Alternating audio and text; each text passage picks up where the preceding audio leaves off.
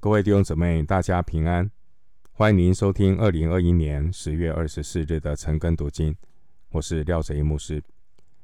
今天经文查考的内容是约伯记十二章一到十二节。约伯记十二章一到十二节，内容是约伯对所法的回应。首先，我们来看第十二章一到六节，约伯指责三个朋友。讥笑他。一到六节，约伯回答说：“你们真是子民呐！你们死亡，智慧也就灭没了。但我有聪明，与你们一样，并非不及你们。你们所说的，谁不知道呢？我这求告神、蒙他应允的人，竟成了朋友所讥笑的。”公义完全人尽受人的讥笑，安逸的人心里藐视灾祸，这灾祸常常等待滑脚的人。强盗的帐篷兴旺，惹神的人稳固，神多将财物送到他们手中。一到六节这段经文是约伯对三位。自以为是朋友的反驳，约伯不客气的批评说法的道理。说法所说的道理，约伯也知道。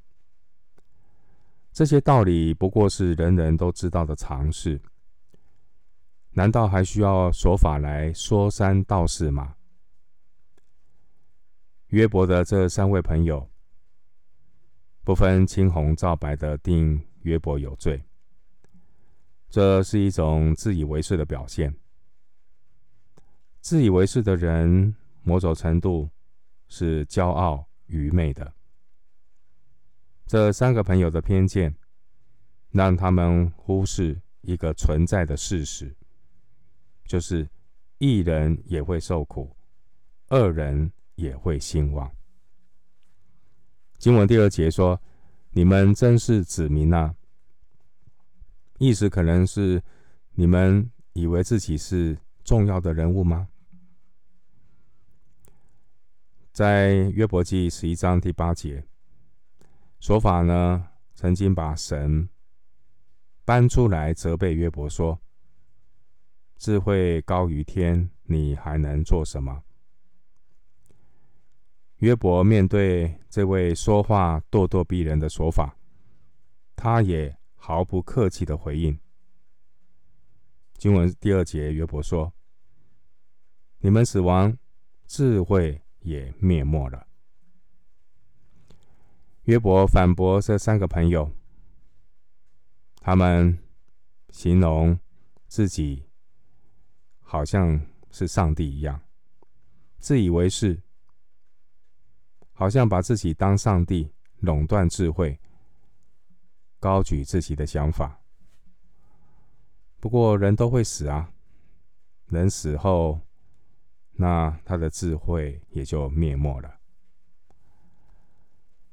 在第十一章十二节，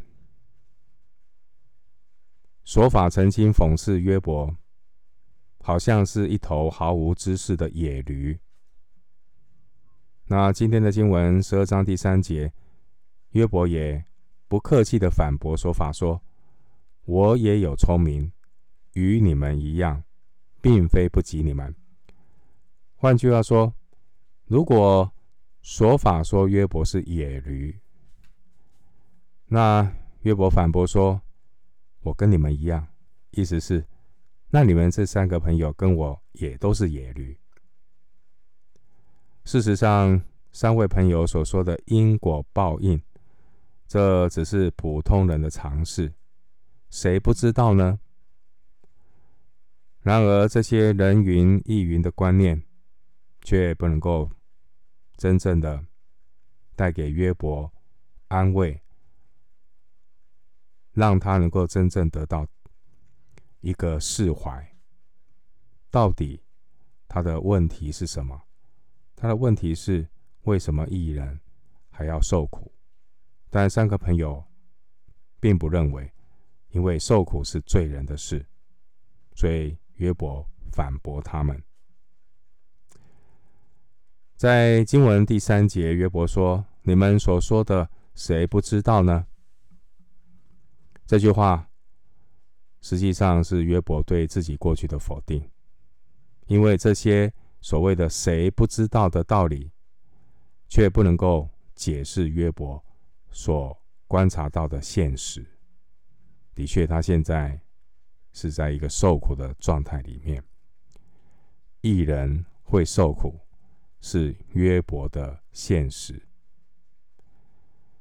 经文十二章第四节，约伯说：“我这求告神，蒙他应允的人，竟成了朋友所讥笑的。”约伯会这样说，可能是针对约伯记五章一节，以利法曾经对约伯说：“你且呼求，有谁答应你？”今天的经文十二章五节提到安逸的人。这安逸的人，约伯可能是指他这三位朋友。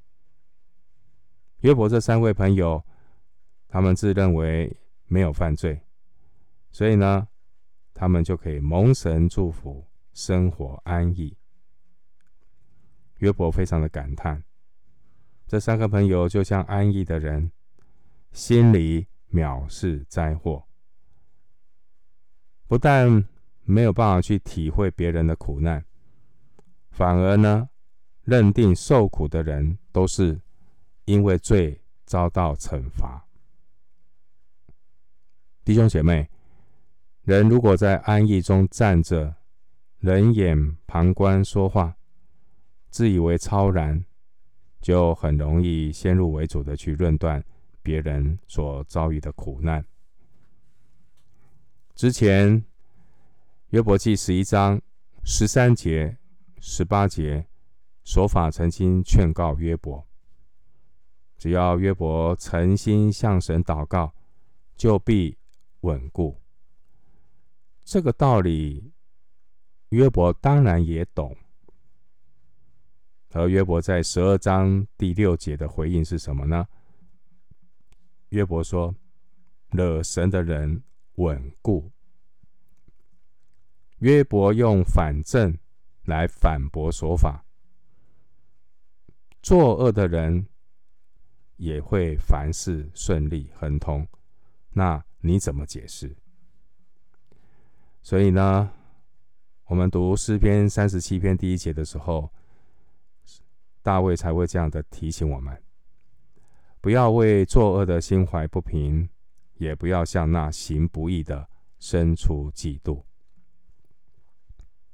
约伯提出一些反证，来反驳说法这种自以为是、不够客观的教训。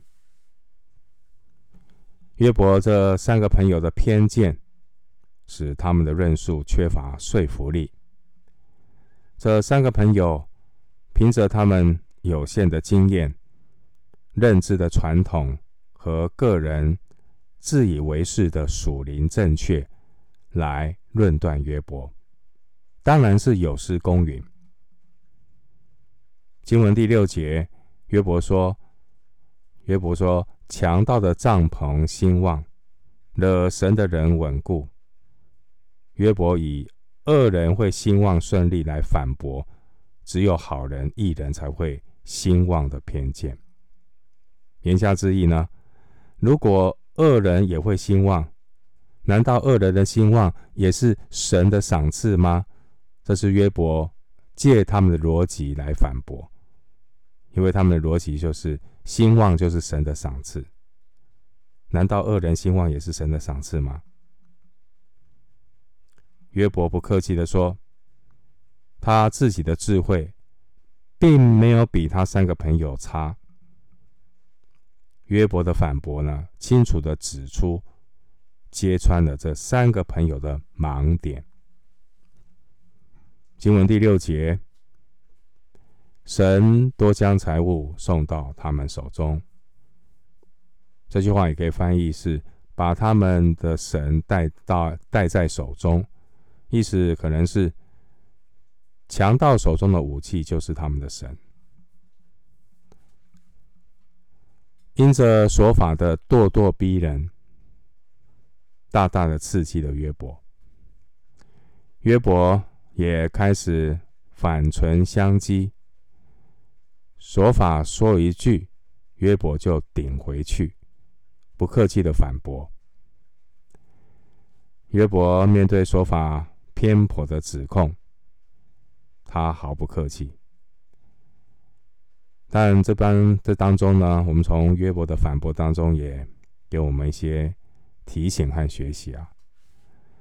我们从约伯他说话的表达可以看出来呢，约伯某种程度也被惹动了血气。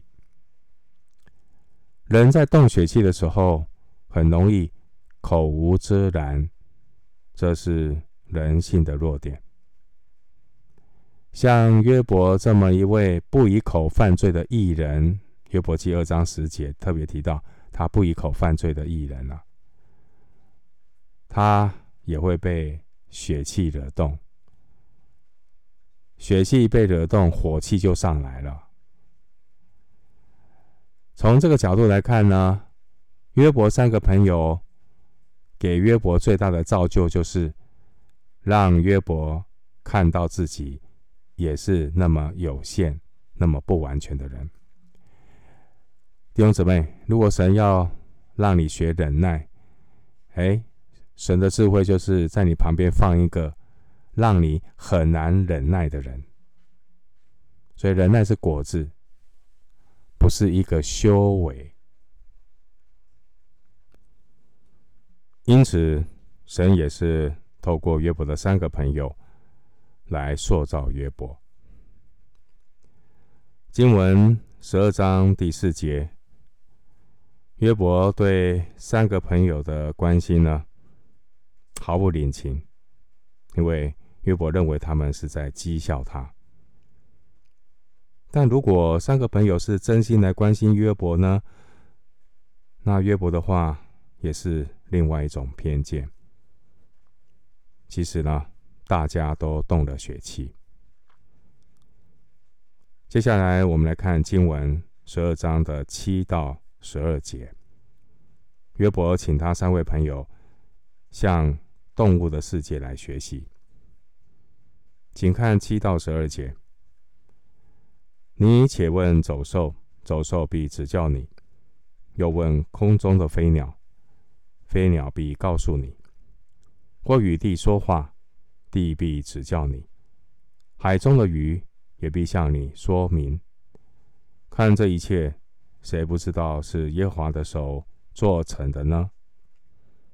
凡活物的生命和人类的气息，都在他手中。耳朵岂不试验言语？正如上堂尝食物吗？年老的有智慧。瘦高的有知识。